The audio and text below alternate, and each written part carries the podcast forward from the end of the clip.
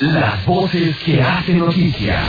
Ya regreso y hoy tengo un artículo bien interesante que quiero compartir con ustedes que se publica, que publica México Evalúa y que lo titulan La rifa de la justicia, lo escribe Aranza Bello Brindis y justamente habla sobre estos retos que están ocurriendo hoy en México, cómo el Estado mexicano quiere de pronto eh, instituir o implementar eh, algunas estrategias ¿no? en el tema de la seguridad, en el tema de la procuración de justicia.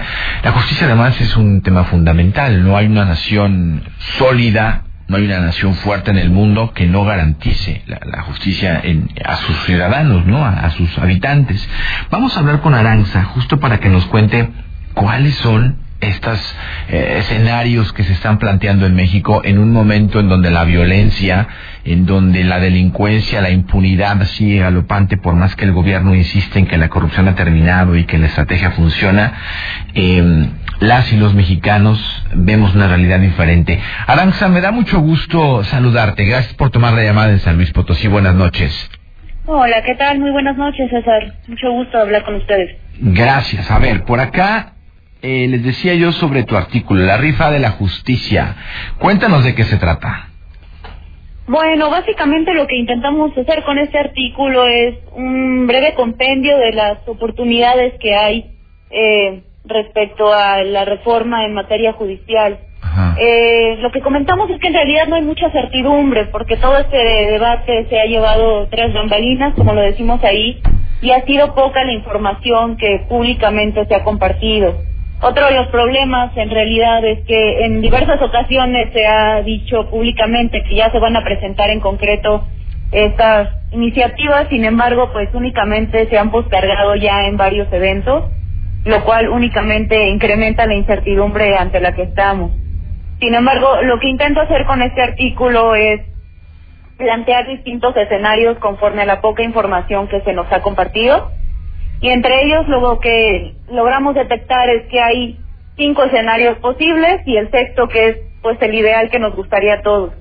El primero es eh, el que plantea el fiscal, el fiscal general, Gertz Manero, eh, este es el escenario que honestamente detectamos como el más peligroso porque las reformas que se filtraron el día 17 de enero en la noche realmente plantearían un revés enorme en materia de derechos humanos. También demolerían por completo el sistema de justicia penal acusatorio, con todo y eh, lo que implica ello, ya sea tirar eh, económicamente todos los esfuerzos que se han eh, destinado eh, federalmente y estatalmente y pues también es dar un revés en cuanto a los principios que, que este sistema plantea, que en realidad es un, un estándar más alto para el actuar de, de las autoridades. Eh, el otro escenario que nosotros planteamos es el del ministro Saldívar, en realidad este se enfoca más en una autorreforma dentro del Poder Judicial y eh, lo que él plantea es realmente cerrar ciertos espacios para el nepotismo, la corrupción que hay dentro del Poder Judicial y sus instituciones. Y también lo que él plantea es generar eh, y articular sus acciones de cierta forma que haya cierta cercanía con la sociedad, que ese ha sido uno de los problemas principales del Poder Judicial.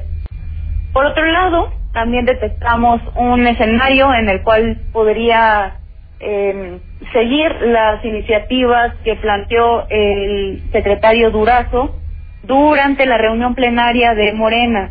En cuanto a estas iniciativas, realmente no hay tanta claridad, pero lo que se logra ver ciertos atisbos es que hay un interés por desarrollar un código penal único con la finalidad de eh, homologar tanto los tipos penales como sus sanciones.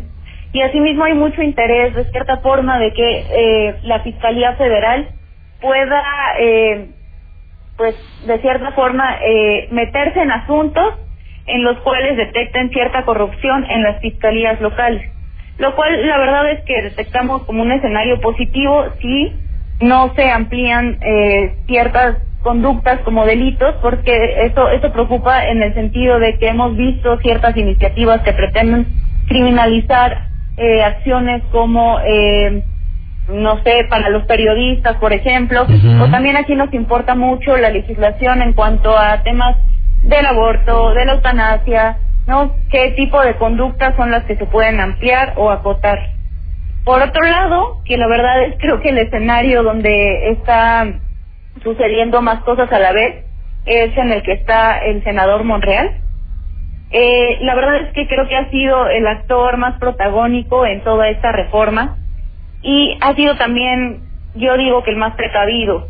Eh, después de las filtraciones del 17 de enero, pues eh, este evento se iba a llevar a cabo, de cierta forma pues se bajó porque las reformas que, que se tenían sobre la mesa eran inaceptables y después de ello lo que él ha manejado es pues ciertas reuniones con cada uno de los, los personajes principales dentro de esta trama. Sin embargo, es el que menos ha dejado ver por dónde va eh, pues las iniciativas que él quiere presentar.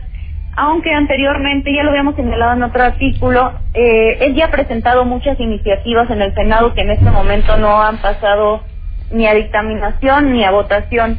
Una de ellas, que es un poco preocupante, es que se pretende crear una tercera sala de la Suprema Corte especializada en materia anticorrupción.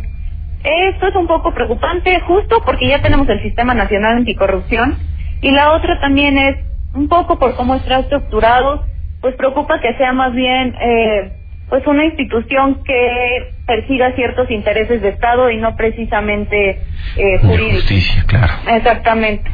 Y finalmente el que se ha mantenido más bajo perfil es el consejero jurídico del Ejecutivo, este Julio Scherer. Eh, lo que alcanzamos a titular es que también hay un gran interés por desarrollar un código penal único para homologar eh, los delitos y también lo que hemos detectado en todos los discursos eh, y vemos como algo positivo es que hay un gran interés por desarrollar una legislación en materia de justicia cívica. Esto es decir, eh, legislar de forma más proporcional delitos menores que realmente están dentro de la justicia cotidiana y que realmente es donde tenemos más rangos de, de impunidad. Entonces esto lo vemos como una gran oportunidad si es que se hace de forma positiva. Eh, creemos que es un escenario en el que estamos en una muy buena oportunidad de que eh, pues se presente una propuesta integral si es que eh, no no predomina más el interés político pero eh, la verdad es que también vemos positivo que se han echado ya para atrás en, más de dos ocasiones para presentar estas propuestas entonces de cierta forma la verdad es que consideramos que se lo están pensando bien antes de traer algo a la mesa. Va, pero, pero sí hay una intentona o sí ha habido una intentona, eh, Aranza, ¿qué dicen ustedes en su análisis? Pues de un manoseo del Ejecutivo, de querer un poquito eh, coartar la independencia del Poder Judicial y establecer algunas nuevas normativas que pudieran poner eh, en riesgo la autonomía de los poderes, ¿no? Pues la verdad es que principalmente esta, eh, esto que comentas viene de las iniciativas que se filtraron desde la Fiscalía hiciera muy preocupante porque se, se pretendían crear unas figuras que eran los tribunales y los, y los juzgados especializados en juzgar eh, casos de corrupción a jueces que estuvieran involucrados en casos eh, penales. Es decir, eran jueces y magistrados que iban a juzgar a otros jueces y magistrados, pero acá lo interesante es, es que estos jueces y magistrados no iban a seguir las mismas reglas que todos los jueces que, que iban a ser propuestos además por el ejecutivo, ¿no? Propuestos por el ejecutivo y eh, ratificados por el Senado, pero lo más preocupante es que ellos no iban a estar bajo la supervisión de la Suprema Corte, sino bajo la supervisión del Senado. Aquí la Suprema Corte no iba a tener voz ni voto. Ya. Híjole, bueno, pues qué, qué grave que, pudiéramos dar estos, estos pasos hacia atrás tan delicados en la República. Hay que poner el, ahí la, la, lupa para que justamente sepan que estamos en eso los senadores, las senadoras, el propio presidente y que no se, no vayan a sepan que estamos pues atentos, digamos, ¿no? Los ciudadanos para fortalecer nuestro sistema de justicia y de seguridad. Aranxa, me da mucho gusto conversar contigo, te agradezco que nos hayas explicado este artículo, que lo podemos leer donde completito. Está en Animal Político, ahí pueden encontrarlo en Plumaje, que es el área de opinión, y si no, también pueden encontrarlo en las redes sociales de México Evalúa, que en Twitter está como Mex Evalúa y en Facebook está como México Evalúa. Te lo aprecio muchísimo y te mando un fuerte abrazo y por favor por tu conducto a todo el equipo de México Evalúa. Igualmente, muchas gracias. Gracias, buenas noches. Buenas noches.